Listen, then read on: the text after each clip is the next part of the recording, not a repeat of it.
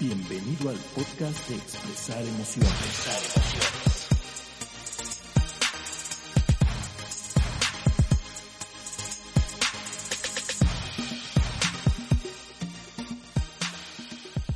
Hola a todos, bienvenidos nuevamente a un episodio más de Expresar Emociones. Yo soy Diana Gómez Y yo soy Miguel Ángel Sotomayor. y hoy vamos a hablar de un tema que se llama analfabetismo emocional.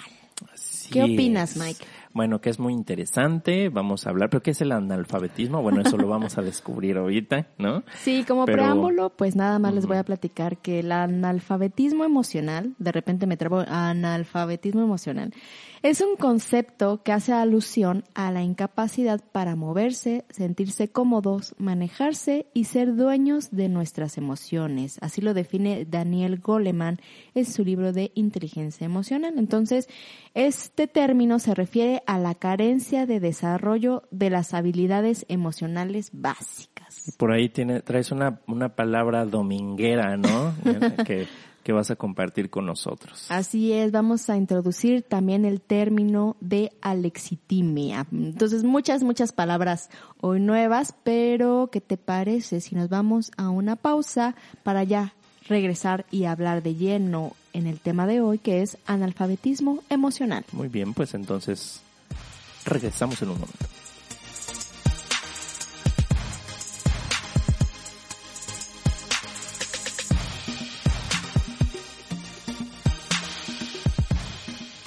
Bueno, pues vamos a empezar a hablar, Diana. Vamos a empezar a hablar de este tema de hoy, de analfabetismo emocional. Y eh, bueno, ya mencionabas eh, la definición de an- analfabetismo, entonces podemos eh, también decir que es la incapacidad de ser dueños de nuestras emociones y la carencia de eh, del desarrollo de las habilidades emocionales más básicas, ¿no? Muchas de las cuales, o bueno, de las cuales ya hemos hablado, reconocer, comprender, aceptar, etiquetar, gestionar, expre- expresar y regular emociones. Entonces ya hemos hablado de esto en, en, en varios episodios, esto ya lo dividimos en varios episodios. Eh, entonces la carencia de estas habilidades es lo que podríamos también llamar analfabetismo, analfabetismo emocional. Y recordemos pues que el ser humano es mucho más que una serie de de competencias lingüísticas, matemáticas o tecnológicas, como también ya lo, lo platicamos en su momento en el episodio de inteligencias múltiples, eh, que es el concepto de, Howard Gardner.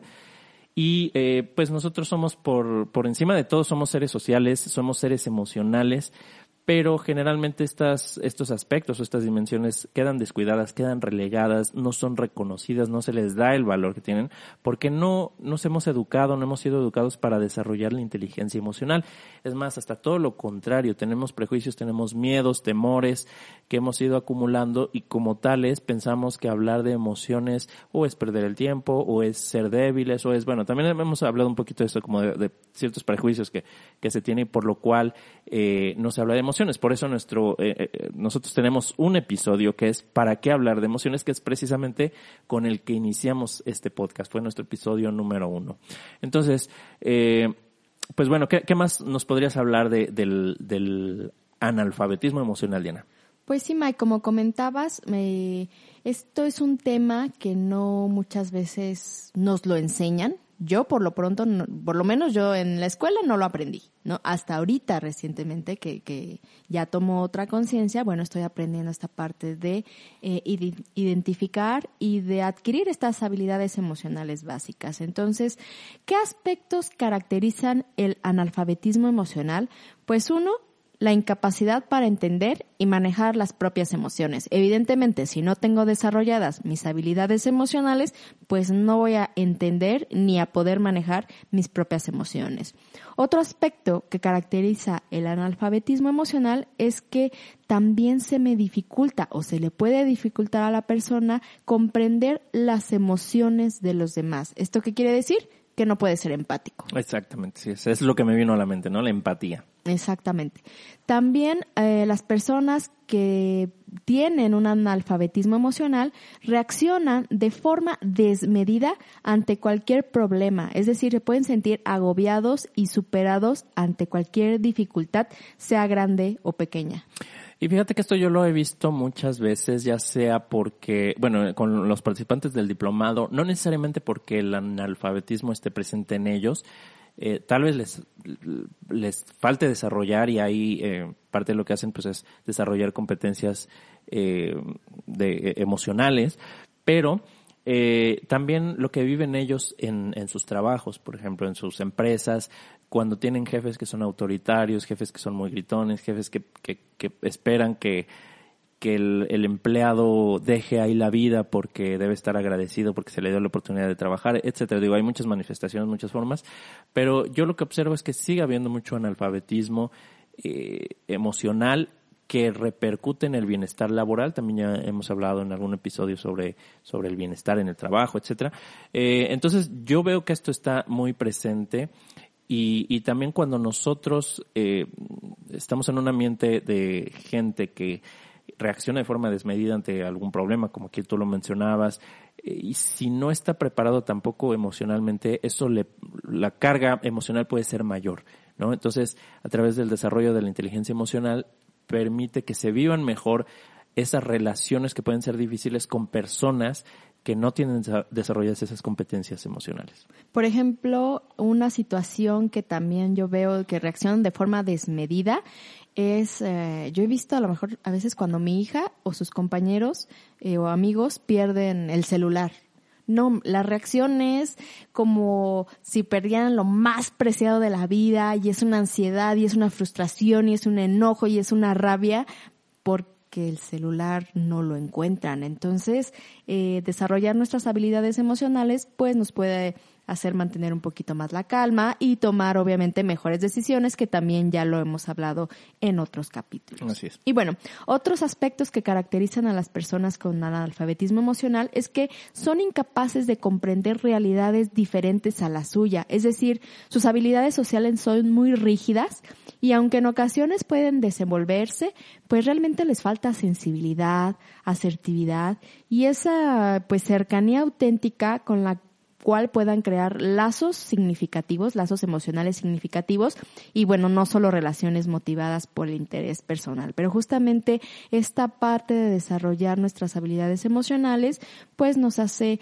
ver otra de otra manera la vida, entender no solo las emociones de los demás, sino el cómo ven la vida las demás personas y así expandir eh, su propia conciencia. Y algo que quiero que quede bien claro, Mike, es que no utilizamos este término de analfabetismo emocional como un término para ofender, ¿no? Donde, ah, eres un analfabeta, eres un ignorante. No, no, no. Sino simplemente es una terminología para identificar o para describir que es necesario, que hay un área de oportunidad, eh, en el, es necesario desarrollar habilidades emocionales. Y como lo he comentado, eh, no muchas veces lo aprendemos en casa o no muchas veces lo aprendemos en la escuela. Entonces es válido levantar la mano y decir, oiga, pues yo me considero un analfabeta emocional. A lo mejor sí puedo eh, identificar las emociones básicas, tristeza, alegría, enojo, miedo, eh, repugnancia, pero hasta ahí llega mi, mi vocabulario emocional. Entonces se vale decir, ok, necesito aprender eh, más vocabulario emocional, necesito aprender a expresar mis emociones, necesito aprender a regular mis emociones y por lo tanto, pues a lo mejor sí tengo cierto grado de analfabetismo emocional únicamente como para describir esta condición y claro, aprender y desarrollarla. Claro, como veíamos, eh, por ahí tenemos un, episodio que hablábamos de eh, las emociones y el aprendizaje, si no me equivoco, ¿no, Diana? Hablábamos de que para aprender primero tenemos que hacernos conscientes, conscientes de aquello que necesitamos desarrollar. Eh, entonces, pues es bueno tener una forma de identificarlo y, porque de esta forma, si, si, no nos hacemos conscientes, si no lo identificamos, pues cómo lo desarrollamos, si ni siquiera somos conscientes de ello. Pero entonces, ¿cómo podemos distinguir a quién precisamente está en esta situación o si estamos nosotros mismos en esta situación de, de carencia o de analfabetismo. ¿Cuáles serían las señales, Diana? Sí, hay diferentes señales. Una puede ser una manifestación enfermiza de querer tener razón en todo, de que mi verdad es la única verdad y por lo tanto no me abro a conocer las realidades de otros. Entonces, si alguien quiere tener siempre la razón en todo, posiblemente sufra de analfabetismo emocional. Otra puede ser una actitud autócrata, como decías de los jefes, ¿no? De aquí se hace lo que yo digo porque así es y porque soy el jefe, porque soy el jefe y agradeceme que tienes trabajo. ¿No? Así es. Otra podría ser la intolerancia a las críticas e inflexibilidad, justamente. O sea, si yo no tolero que me critiquen o no tolero que hablen de mí, o sea, de frente, que me den esta retroalimentación y soy inflexible, muy posiblemente es porque no tengo mis habilidades emocionales desarrolladas.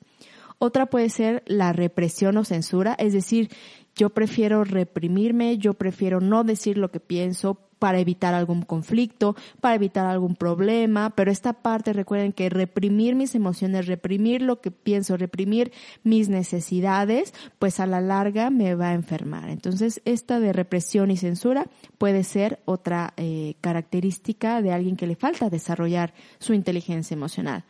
Otra, por excelencia, que todos las conocemos, el estrés el guardarnos nuestras emociones, nuestras situaciones, el no saber decir cómo nos sentimos o por qué nos sentimos así, claro que nos va a generar estrés y esto en algún momento pues se va a somatizar en el cuerpo. Claro, y sobre todo estrés crónico, ¿no? O sea, si en alguna ocasión sentimos estrés, digo, no creo que nadie debamos estar completamente libres de, de, de, sentirlo en algún momento, pero cuando esto es recurrente, constante, cuando estamos constantemente bajo, bajo estrés, ¿no?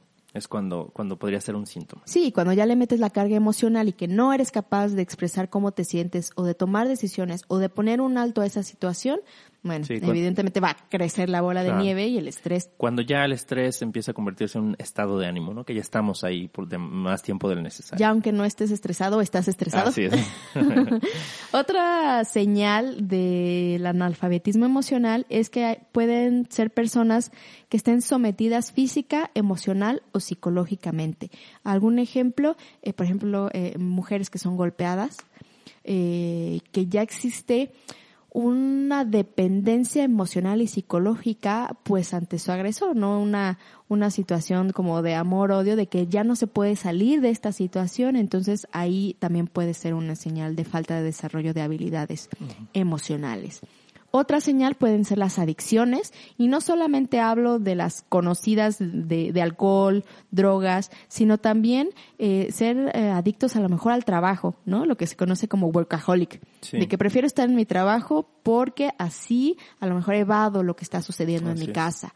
O adicciones a los juegos, ¿no? Apostar, adicciones al sexo, adicciones a la comida y bueno, tantas adicciones que puede haber eh, que toman el lugar de poder expresar eh, nuestras emociones. Entonces, si no sé expresar mis emociones, si no sé expresar cómo me siento o lo que está sucediendo en mi vida, mejor me oculto detrás de alguna adicción que momentáneamente me va a dar a lo mejor algún mm, bienestar, bueno, no bienestar, alguna sensación de placentera o por lo menos se me va a olvidar lo que esté sucediendo.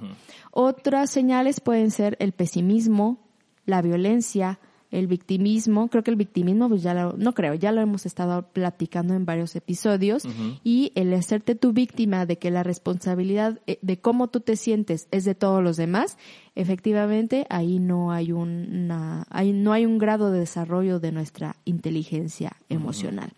También podemos ver eh, enfermedades crónicas diversas en esta parte de que si reprimimos nuestras emociones, nos callamos nuestras necesidades y no expresamos nuestras peticiones, nuestro, nuestro cuerpo se va a ir enfermando, vamos a ir cargando el estrés, el odio, el rencor, el miedo a lo mejor a quedarnos solos y esto poco a poco se va a ir somatizando en el cuerpo hasta que generemos alguna enfermedad crónica.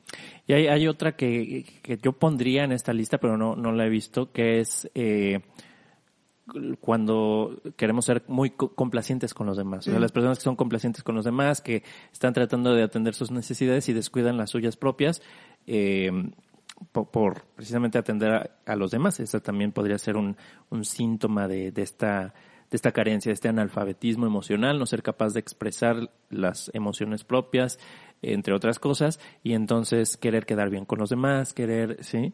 No eh, saber decir no. No saber decir no, exactamente, los no eh, suicidas que, que, a veces decimos, eh, en fin. Eh, Otra señal también podría ser como el, el fanatismo político, deportivo, ideológico, religioso o sexual. Es decir, estoy tan metido en la política, estoy tan metido en la parte deportiva, como lo, hemos comentado también en otros episodios, que las emociones se descargan ahí, ¿no? La pelea está ahí, e, el, luchar está ahí y, te mueves, te vuelves fanático justamente para encontrar a lo mejor algún propósito. Fíjate que eh, yo, yo esto lo vi eh, con una persona, alguien que, que pues era mi amigo, ya esa amistad eh, pues terminó hace, hace un par de años, pero este, este amigo, esta persona, era, era una persona muy agradable, caía bien en general todo el mundo, era muy, muy buena onda, muy, muy buena gente, ¿no? Bonachón y todo. Pero cuando veía los partidos de, de fútbol de su equipo, eh, se, se ponía muy, muy mal, muy, muy, muy alterado, muy histérico, se veía su enojo, ahí sacaba como muchas cosas, incluso se paraba, o sea, me tocó ver eh, cómo se paraba, por ejemplo, no sé, le, metían un gol a su equipo o fallaba su equipo a, alguna oportunidad, este, alguna buena oportunidad, entonces cualquier cosa que le generara ese, ese enojo se salía eh, tantito de, de, donde estuviéramos del cuarto de la casa y luego ya regresaba, pero lo vivía de, de verdad, eh, yo, yo decía es otro, es otra persona, ¿no? Eh, y, y, bueno, una, otra, esta misma persona en algún momento cuando, cuando hubo una ruptura con, pues con su novia de entonces, eh, lo tomó muy mal, o sea, fue una, una reacción muy exagerada, con descalificaciones, con insultos, en fin. Entonces, bueno, ahí yo observaría ese síntoma. Obviamente, pues bueno, protegemos la identidad de esta, de esta persona porque no se trata de, de, de balconear, de balconear ni, ni, ni, ni, de, de, juzgar. O sea, lo, lo, pongo como ejemplo, pero bueno, con todo el respeto también, ¿no? Claro, claro. Y esto eh, se relaciona totalmente con lo que mencionábamos hace ratito, Mike, de los aspectos que caracterizan el analfabetismo emocional, que era justamente que reaccionan de forma desmedida ante cualquier problema, ¿no? En el caso del fútbol es una reacción desmedida. Exacto. Para un gol. Así es. no, gol. E incluso yo, o sea, yo mismo me puedo poner como ejemplo en alguna de estas eh, características que hemos visto en, en, otros momentos de mi vida, creo que ya he superado mucho de eso. Yo lo he dicho más de una vez y lo, sigo diciendo que soy un eterno aprendiz de, del mundo de las emociones. Eh, pero en algún momento también mi, mi, mis reacciones pues podían ser desmedidas cuando algún objetivo en el trabajo no se lograba. Sobre todo hace, hace ya unos 10 años más o menos, eh, 10, 12 años, eh, que yo era muy exigente con las personas que estaban a mi cargo. Eh, creo que era buena onda en ciertos aspectos, pero como cuando se trataba de dar un resultado, es, no, no hay excusa que valga, o sea, si tú dijiste, tienes que cumplir, etcétera. Entonces, bueno, también ahí mis reacciones eran a veces desmedidas o incluso manejando en el tráfico, eh, a veces mis reacciones eran desmedidas porque alguien se, se metió, entonces me molestaba mucho. Ya he hablado yo en otros episodios, siempre nos balconeamos aquí, entonces en algún episodio he hablado de, de, me parece que en el de enojo, que, que yo antes me enojaba mucho, ahora ya me enojo mucho menos, obviamente me, me sigo enojando, pero ya en mucha menor medida y también cuando iba a, los estadios, yo nunca he sido muy fanático de los, de los deportes, eh, sí me gustan, pero no, no soy fanático, pero cuando iba al estadio, hacia el estadio a ver al equipo local, o sí, eh, o yo apoyaba a alguno de, los equipos que jugaba, eh, ahí yo sacaba cosas que tal vez no sacaba en otros lados y entonces mis reacciones ahí eran exageradas. En ese momento, en ese contexto, ya fuera del estadio, viéndolo por la tele, eso no pasaba nada, pero en el estadio ahí como que desahogaba, no sé, la energía del lugar, etcétera. Entonces, yo también lo tomo como que eran mis síntomas de analfabetismo. ¿no? De, analfabetismo, mis reacciones, eh, esa actitud autócrata en algunos momentos que llega a ser, intolerancia, inflexibilidad, estrés, definitivamente durante algunos años sufrí mucho estrés, eh, en fin, o sea, también yo me pongo como ejemplo, no nada más voy a andar poniendo a los demás, muchas ocasiones eh, Si te hubiera hecho un test, hubieras puesto palomita, palomita, no, ¿eh? esta no. esta sí, palomita, palomita. Pero muchas, más de la mitad lo hubiera puesto, ¿eh? sí, más de la mitad. Hoy, hoy creo que ya es la realidad es muy diferente, tampoco con esto quiero decir, bueno, ya, ya casi alcanzas la iluminación. No, no, para nada. Para nada eso. Este, repito, me declaro un, un, eterno aprendiz de esto. Pero sí, mi situación ya es muy diferente. Ya manejo de una forma muy diferente las, las emociones. Más me vale también para, por congruencia, ¿no? Hablar de un tema y, y, no, no aplicarlo. Pero bueno. como pues un post que, un post que encontré en redes sociales que decía, eh, me encanta lo que publicas sobre inteligencia emocional. Lástima que te conozco en persona. y bueno, sí, claro, yo también, este, en este aspecto de inteligencia emocional, por supuesto que también era y a lo mejor sigo siendo un poco de alfabeto emocional, pero pues antes el drama me encantaba, el drama con las parejas y, y por qué, y Torito y déjame y azotar la puerta y sacar sus cosas y llorar en la calle. O sea, también el, drama era parte claro. de echarle esta sal a, la relación. Incluso, bueno, para quienes nos escuchan, otra cosa que, que no hemos comentado, pero Dan y yo eh, ya, yo creo que ya no nos peleamos, o nos peleamos, pero ya más como de broma y por molestarnos. Pero sí hubo una, un momento en que, en que pues nos, nos disgustábamos y bueno, los dos estábamos en esta categoría. Que, desde luego que Diana, más analfabeta que yo emocionalmente. no, no, no, pero, pero los dos, y nos peleábamos y, y eran discusiones y nos ahí dejábamos de hablar, de hablar. Y, le rompía sus cosas a Mike. Eh, sí, una vez me tiró, no sé, cosas y, y, bueno, en fin, o sea, hemos, hemos andado por este camino y, y, estamos en el camino de, de, aprender, de seguir aprendiendo y compartir lo que vamos, lo, lo que vamos aprendiendo en el camino, ¿no? De ninguna manera, pues nos consideramos ni nos autoproclamamos expertos o exentos de ninguno de estos síntomas. Exacto, a veces ah. reprobamos el examen de, uy, sí es cierto. Así es, pero y bueno. E, el analfabetismo emocional, como lo hemos estado platicando, Mike, pues obviamente tiene muchos costos. O sea, sí nos gustaba el drama o, o, las personas que, que se desfogan en el fútbol, etcétera, pero eh, esto tiene un costo y no solamente es un costo social, sino hay muchos, muchos aspectos. Vamos a platicar de ellos. ¿Qué te parece? el costo del analfabetismo emocional. Una es, y, le voy a poner a, me voy a meter a lo más grave. Bueno, una de las que yo considero más graves, los disparos o tiroteos en escuelas. Tanto lo hemos escuchado, sobre todo, bueno, creo que en Estados Unidos es donde más se da porque tienen este permitido el uso de armas, pero llega un momento donde los niños eh, sufren de bullying que, y que al no tener también desarrollada esta inteligencia emocional, bueno, la solución que encuentran es descargar su ira o su frustración o su enojo eh, disparándole a sus compañeros y de ahí a lo mejor se dispara este, este sentimiento de, de, rabia y bueno, también otras personas que no estaban envueltas pues se ven perjudicadas, ¿no? Por estos, por esta situación, ¿no? Entonces yo pondría esta parte de la violencia de los tiroteos en la escuela como uno de los grandes costos del analfabetismo emocional.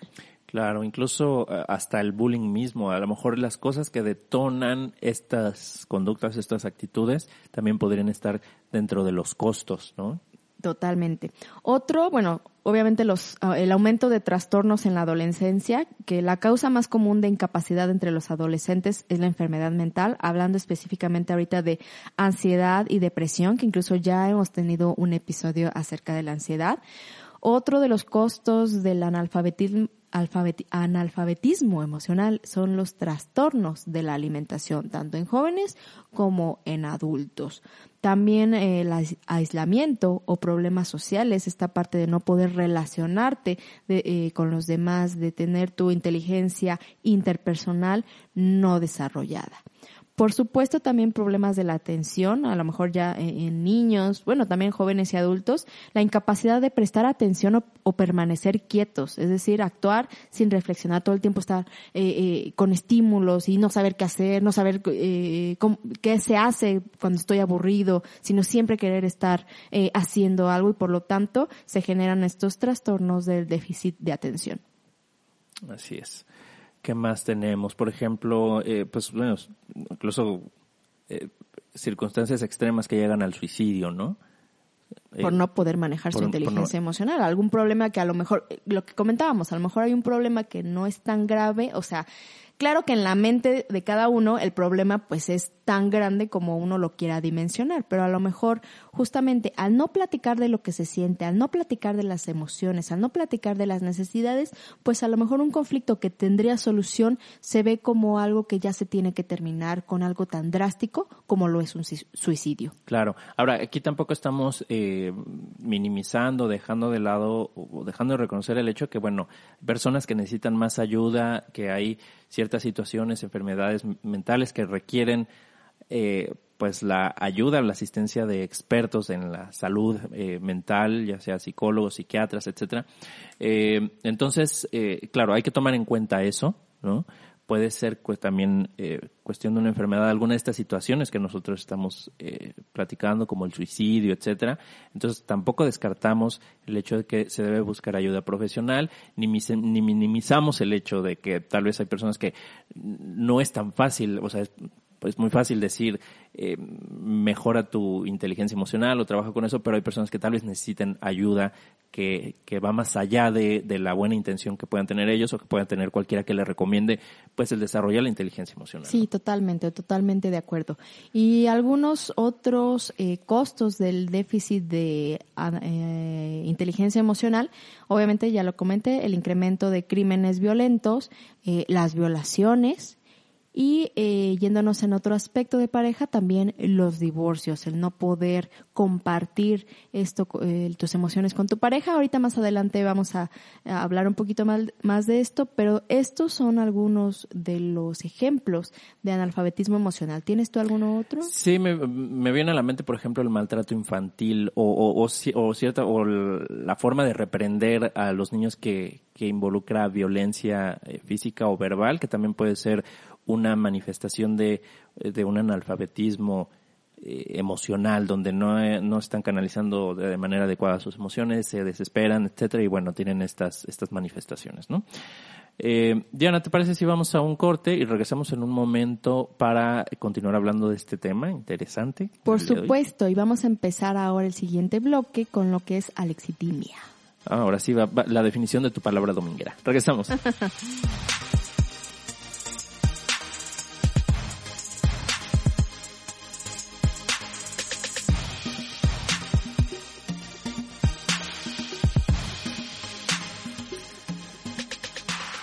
Regresamos para continuar hablando del tema del día de hoy, que es analfabetismo emocional. Diana, ¿qué más? ¿Qué más podemos hablar? Tenías por ahí. Sí, vamos a introducir este nuevo concepto que se llama alexitimia. Y para ejemplificarlo, les voy a leer del libro de Daniel Goleman un fragmento de una parte que se llama El hombre sin sentimientos. Dice así. Gary enfurecía a Ellen, su novia, porque a pesar de ser inteligente y reflexivo y un cirujano próspero, era emocionalmente insípido, totalmente insensible a cualquier muestra de sentimientos. Aunque Gary podía hablar con brillantez de ciencia y arte, cuando se trataba de sus sentimientos, incluso hacia Ellen, guardaba silencio. Por mucho que ella intentara obtener de él alguna muestra de pasión, Gary se mostraba impasible, inconsciente. Normalmente no expreso mis sentimientos, le dijo Gary al terapeuta que consultó ante la insistencia de Ellen. En lo que se refería a la vida emocional, añadió, no sé qué decir. No tengo sentimientos fuertes, ni positivos ni negativos. Ellen no era la única que se sentía frustrada por la reserva de Gary. Como él le confió a su terapeuta, era incapaz de hablar abiertamente de sus sentimientos con cualquiera. ¿El motivo? En primer lugar, no sabía lo que sentía. Todo lo que podía decir era que no sentía ira, ni tristezas, ni alegría. Y a esto es justamente lo que los psiquiatras llaman como alexitimia. A significa carencia, lexis significa palabra y timos significa emoción. Es decir, es un trastorno complejo y se trata de la incapacidad de identificar y expresar las emociones, caracterizándose por una falta de empatía en la que a la persona le cuesta trabajo conectar con otros.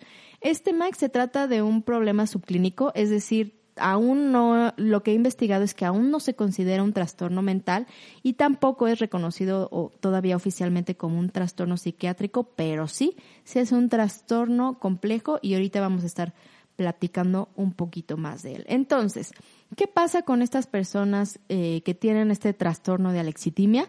Bueno, estas personas carecen de palabras para expresar sus sentimientos.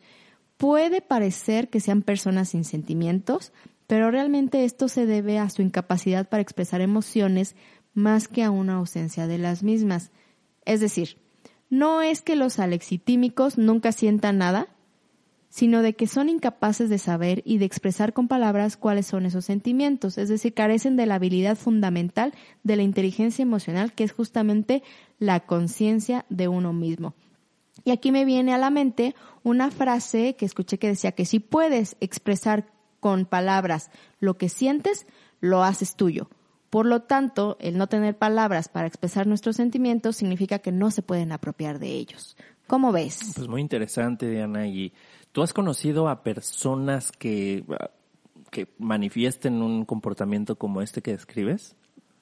Tal vez justamente me puse a, pensar en eso la otra vez si conocí a alguien. Creo que no a tal grado, y ahorita vamos a ver por qué, porque hay dos diferentes tipos de alexitimia. Creo que más bien los catalogaría como analfabetas emocionales. Porque si sienten, si, si dicen que sienten felicidad, pero no conocen otro rango más que la palabra felicidad. Entonces, catalogarlos como alexitímicos, creo que no, no he llegado yo a conocer a alguien que ya esté eh, sufriendo de un trastorno así. No sé si tú se te venga a la mente a alguien que, que pudiera llegar a tener un trastorno similar. Sí, bueno, yo, yo recuerdo ahí tal vez un par de personas que en algún momento tuve contacto con ellas, compañeros, por ejemplo, de la universidad, que parecían no manifestar, que, claro, eso no quiere decir que, que tengan alexitimia o que la hayan tenido, eh, sino que yo me hablo de, de, lo que se ve por fuera del comportamiento. Entonces, eh, que pareciera que no tienen sentimientos, que no son expresivos, ni emociones de alegría o de tristeza, ni de enojo, ni, o sea, ni, ni las agradables ni las desagradables, ¿no? Eh, desde luego yo eso pues no, no podría decir si ellos estaban o no en esa categoría, pero tenían un comportamiento similar, ¿no? Entonces en algún, yo creo que un par de ocasiones, o sea, dos, dos personas, eh, llegué a identificar esto. Sin embargo, también cabe mencionar que estas personas no eran personas con quien yo tuviera una relación estrecha. En realidad no los conocía mucho. Entonces es lo que podría, podía yo ver por encimita, por la superficie nada más. A lo mejor eran analfabetas emocionales. Claro, sí. O a lo mejor se jactaban de ser muy lógicos y racionales, pero no emocionales. Así es. y bueno, siguiendo eh, hablando de este término de alexitimia, las características clínicas que definen a los alexitímicos incluyen, por ejemplo, eh, la dificultad para describir los sentimientos, tanto los propios como los de los demás, y obviamente pues tienen un vocabulario emocional sumamente limitado. Otra parte o otra característica es que tienen problemas para distinguir entre una emoción y otra, así como entre una emoción y una sensación física. Incluso esto puede ser confuso. Por ejemplo, pueden decir que tienen o que sienten estas mariposas en el estómago o que tienen palpitaciones o que tienen sudoración y mareo, pero no se dan cuenta de que se sienten ansiosos. O sea, no, no, no hacen la conexión entre la sensación física y, la, emoción, que eso se que eso desencadena.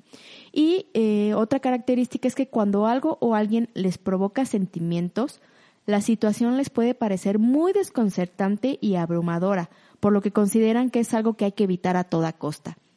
Aquí algo curioso es que esta confusión con respecto a los sentimientos a menudo parece llevarlos a quejarse sobre problemas médicos indefinidos, cuando lo que realmente están experimentando es un trastorno emocional. Es como decir, es que me duele eh, eh, el pecho y siento que, que algo, una presión, y resulta que están tristes.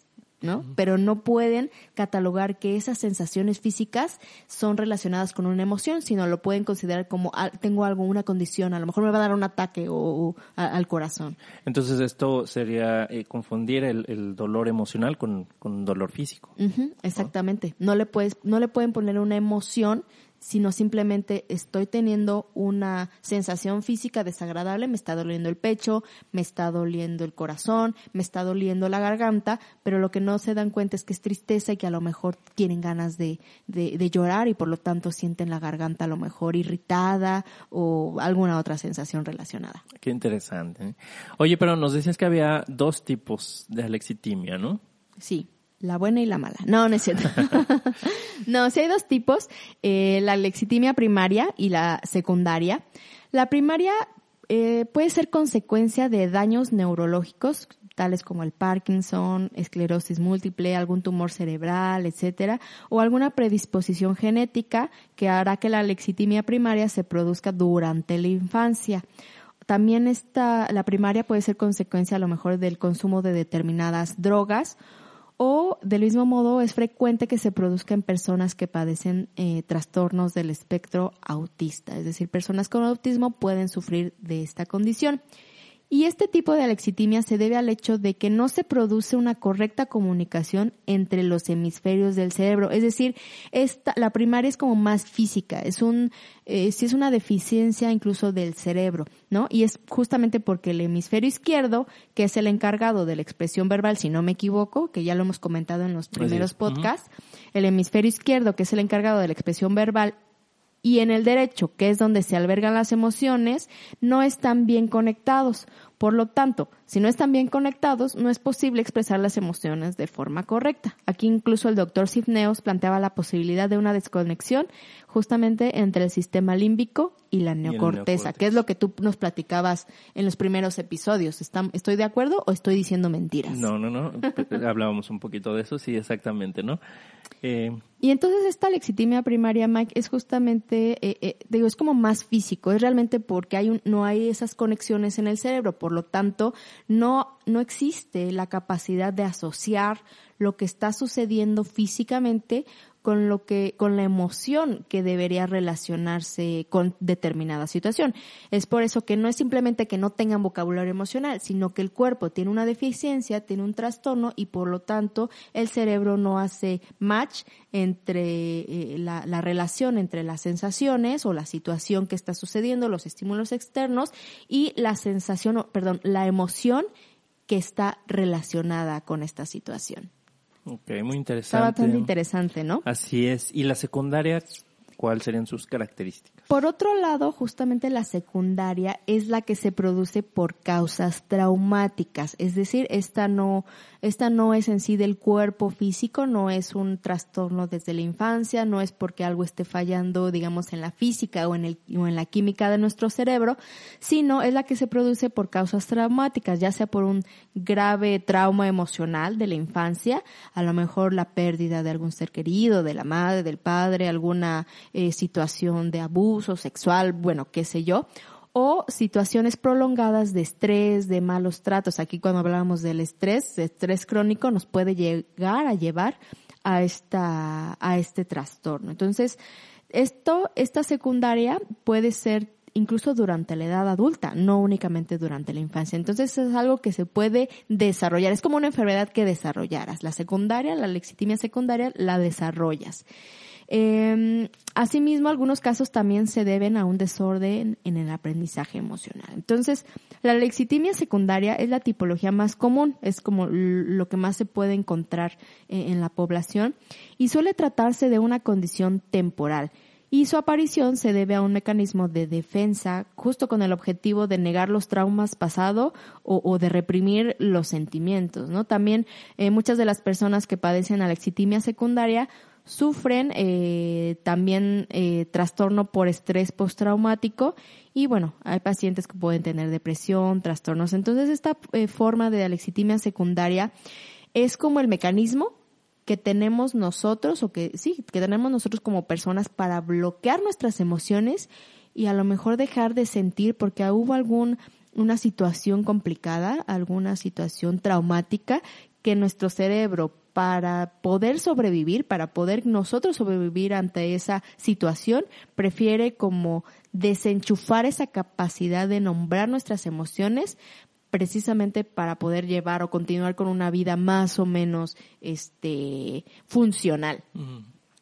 Pues qué interesante, qué interesante, Diana. ¿Y cómo se puede saber, eh, hay algún mecanismo para medir esto, para medir los, eh, la el grado. el grado. Lo que yo he investigado, Mike, es que sí, que, que sí existe un, eh, varios instrumentos, siendo el más válido y fiable uno que se llama Toronto Alexitimia Scale, desarrollada por Taylor, Ryan y Bagby.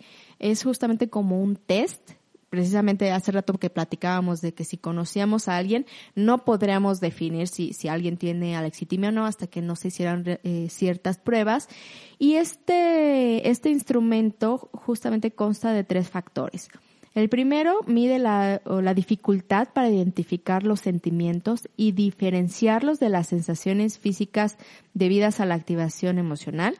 El segundo factor es justamente la dificultad para expresar los sentimientos Y el tercer factor sería eh, un pensamiento orientado externamente, es decir, cuando las personas únicamente reaccionan al exterior, pero son incapaces de eh, analizar su interior, es decir, la inteligencia pues intrapersonal tampoco está desarrollada. Entonces, esta es, te digo, la herramienta que yo, que yo encontré que, que existía para identificar si alguien tiene eh, desarrollado este trastorno. Y como te mencionaba, pues no tengo un ejemplo, digamos, real, porque no conozco a una persona que haya sido eh, diagnosticada con este trastorno, pero sí también hay un ejemplo en el libro eh, y en otros, en otros artículos donde habla específicamente de los, de los divorcios. Bueno, como lo leí hace ratito en el libro de Daniel Goleman, muchas veces sucede que entre las parejas, si el esposo o la esposa pues padecen de este trastorno, obviamente su cónyuge los manda a terapia. ¿No? Porque es una situación que es muy complicada en, en el tema de pareja. ¿Por qué? Porque los alexitímicos son poco empáticos, lo cual dificulta las relaciones interpersonales. Y bueno, qué mejor ejemplo de relación interpersonal que estar con una pareja.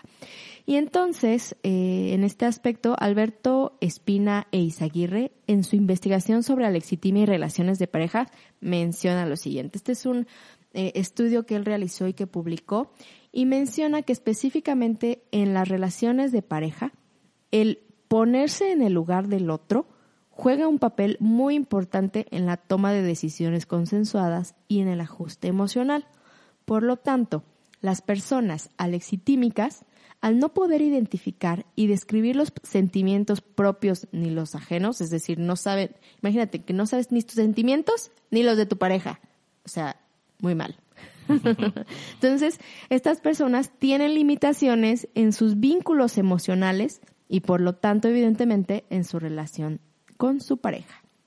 Por lo tanto, Alberto Espina en esta investigación concluyó que los maridos alexitímicos, él hablaba específicamente de maridos, hombres, eh, percibían en su relación de pareja menos consenso, menos satisfacción, menos expresión de afecto y menos cohesión. Esto debido a que al no conocer y hablar de sus sentimientos y necesidades emocionales, pues evidentemente no podían clarificar y negociar sus demandas con su pareja. Entonces, sí, sí puede llegar a ser un trastorno que evidentemente afecta no solamente a la persona que lo padece, sino también a todos los seres queridos que están a su alrededor, porque simplemente no hay una conexión emocional, no hay un lazo emocional con esta persona ya sea que tenga eh, la actividad primaria o secundaria, porque no reconoce ni sus sentimientos ni lo de las otras personas y por lo tanto no se puede poner en su lugar.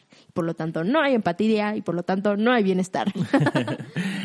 pues muy interesante, muy interesante cómo esto afecta una de las competencias eh, de la inteligencia emocional, ¿no? Y, cómo esto se, se, se, puede convertir en un problema en, en los matrimonios, ahorita o en las relaciones de pareja que mencionábamos y pues creo que sería interesante hacer algún episodio donde habláramos sobre las relaciones de pareja, ¿no? Sí, más adelante vamos a hacer un podcast de relaciones de pareja. Muy bien, muy bien. Diana, eh, ¿te parece si vamos a un corte? Sí, vamos a un corte para regresar. Bueno, una vez que ya detectamos que hay analfabetismo emocional o que hay alexitimia, ¿qué vamos a hacer con eso? Entonces vamos a una pausa y regresamos.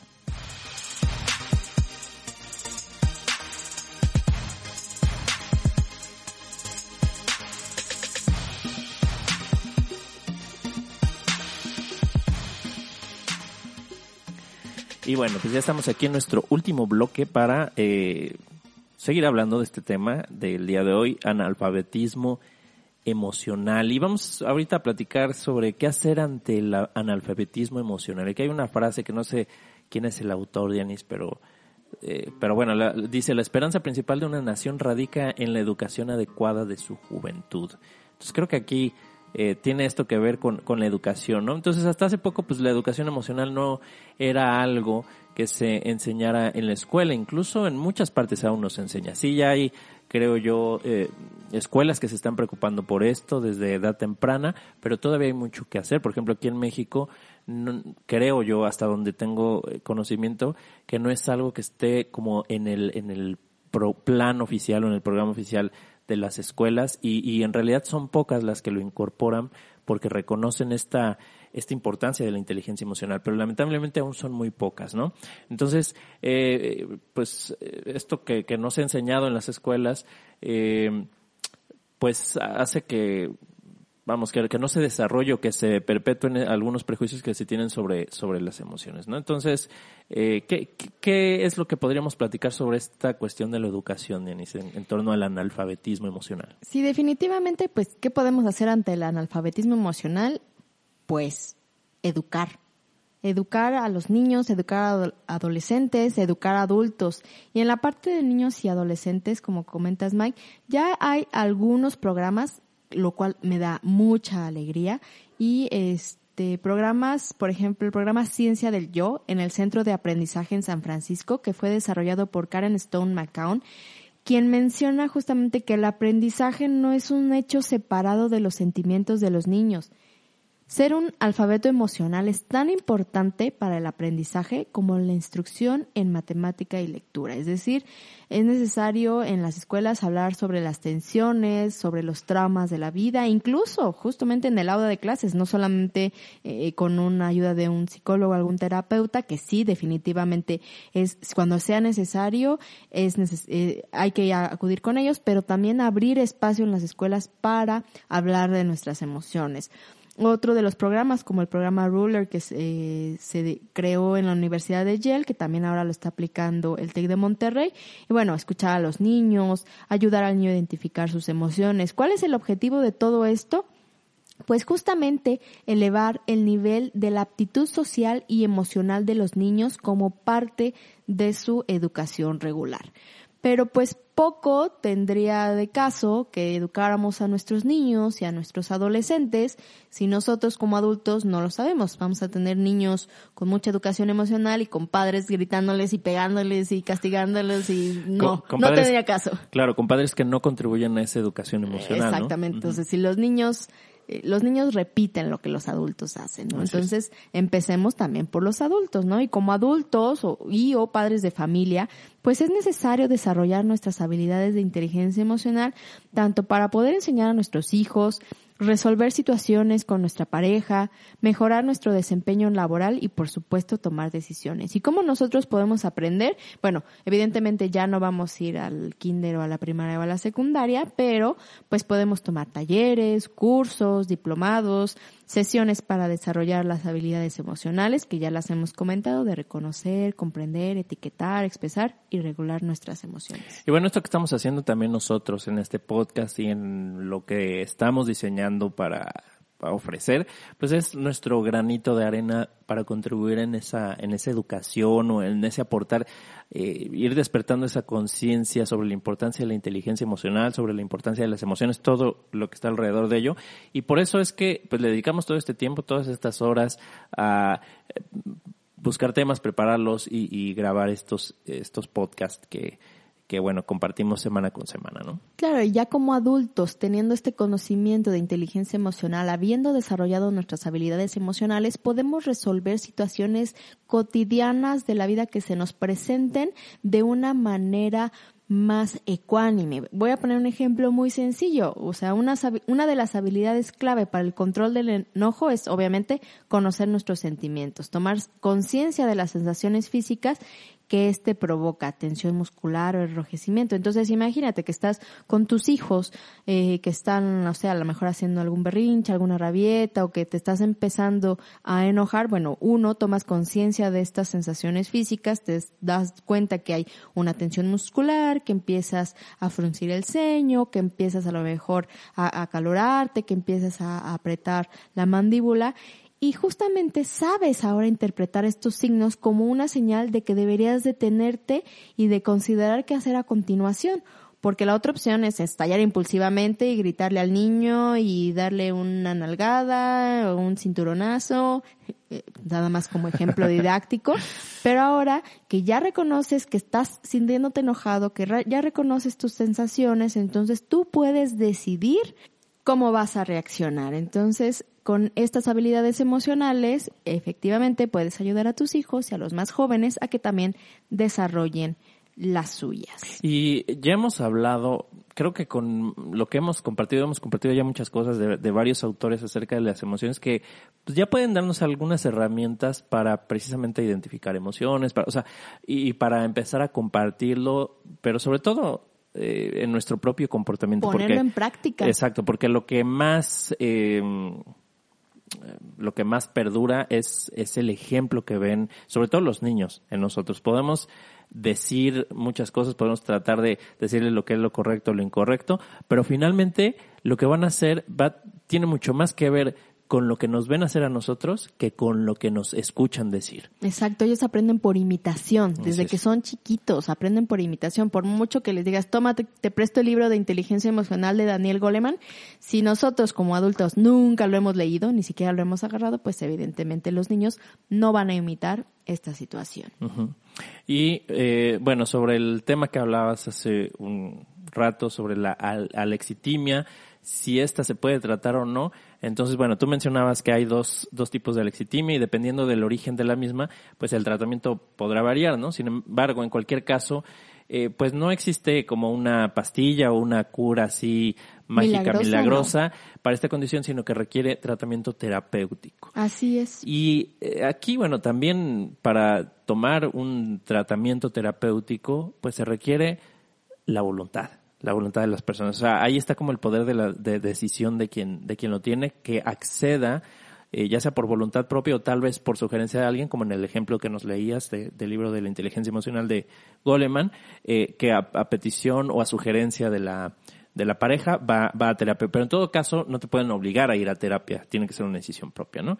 Y bueno, el tratamiento de la lexitimia a nivel terapéutico, pues consiste en enseñar al, al, paciente, al paciente, perdón, a reconocer e identificar sus emociones, a darles un nombre y a distinguir aquellas emociones que pudieran parecerse pero que, que no son las mismas, que son diferentes, aunque pudieran, tal vez pudieran ser similares y confundirse, ¿no? Por ejemplo, la tristeza y la depresión, que no es lo mismo. Sí, claro. Y en este aspecto de la exitimia, en el, la secundaria, que es la que se desarrollaba por algún estrés postraumático o algún trauma, esta, digamos que con esta terapia, eh, con los tratamientos terapéuticos, podríamos decir que, que es más sencillo, sencillo entre comillas, eh, poder resolver este trastorno. Por otra parte, pues si tienen alexitimia primaria, que ya es una disfunción en sí de nuestra mente, del cerebro, eh, ahí sí hay otros tipos de, de, de, terapia, ¿no? Pero bueno, digamos que sí hay una manera en la que podemos ayudar o nos podemos ayudar si padeciéramos de esta condición. El objetivo, pues aprender a desarrollar nuestras habilidades emocionales para eh, solucionar muchos de los aspectos que tenemos en nuestro día a día. Entonces no hay pretexto, ¿no? Así de que, pues es que yo tengo alexitimia y, por eso, ¿no? Y ya así me quedo, ¿no? Sí, y, y, de la otra parte de analfabetismo emocional, pues tampoco jactarnos de es que yo soy muy racional, porque es que en serio, Mike, o sea, yo he escuchado personas cómo se enorgullecen de decir es que yo soy muy lógico racional, yo no soy nada emocional. Y no es cierto, o sea, realmente no se han percatado de que las decisiones eh, que realmente toman en su vida son muchas eh, analizadas, pero sobre todo porque tienen esta carga emocional que nos permite guiarnos y orientarnos en esta vida. Así es, muy interesante. Bueno, Diana, eh, ¿qué, ¿qué, podemos decir como para ir cerrando a nivel de conclusión acerca de esto que hemos estado hablando del analfabetismo emocional? Bueno, una parte, bueno, Goleman, Goleman menciona que en el mundo cotidiano ninguna inteligencia, incluyendo hasta la emocional, es más importante que la interpersonal. Por eso es necesaria la alfabetización emocional en niños y adolescentes y en adultos, esto lo pongo yo aparte, para poder brindar mejores habilidades sociales y emocionales, es decir, para generar espacios más humanos. O sea, la, para Goleman, la inteligencia interpersonal es la más importante, pero para poder desarrollar la inteligencia interpersonal tenemos que desarrollar nuestras habilidades emocionales. Y también eh, algo más que podemos comentar es que cuando no tenemos control sobre nuestra, nuestras emociones, nuestra vida emocional, y esto ya lo hemos hablado de alguna forma o de otra en muchos episodios, eh, pues nos puede generar problemas, problemas como el fracaso, tenemos un episodio sobre el éxito y el fracaso, ¿no? Eh, el fracaso pues puede ser laboral o académico, problemas eh, de querer escapar de la realidad a través de adicciones, como decías, ¿no? Como el alcoholismo, incluso la, la, criminalidad, trastornos alimenticios, simplemente no estar en bienestar, Diana. O sea, puede ser que no nos vayamos al, a los ejemplos extremos, pero el no tener control sobre nuestra vida emocional que estar como víctimas, estar culpando a los demás, sentirnos mal todo, el tiempo, sentirnos impotentes, eh, sentir que no tenemos la vida que, que, nos gustaría o que merecemos, pero no hacer nada al respecto y esperar a que venga la solución de, de alguien más y no darnos cuenta que tal vez somos nosotros mismos los que nos estamos saboteando, estamos saboteando nuestras relaciones, nuestros, nuestros logros, por no eh, tener esta, desarrollar esta conciencia, esta, esta eh, inteligencia o este control sobre nuestras emociones. Sí, por no tomar las riendas de nuestra vida y desde el aspecto emocional, ¿no? Otra puede ser que nuestras emociones y conocer nuestras emociones y las de los demás genera empatía. Así es. Y regresamos a la inteligencia interpersonal que también es desarrollada gracias a la empatía. Y una buena alfabetización emocional, Mike, realmente nos dota de grandes beneficios.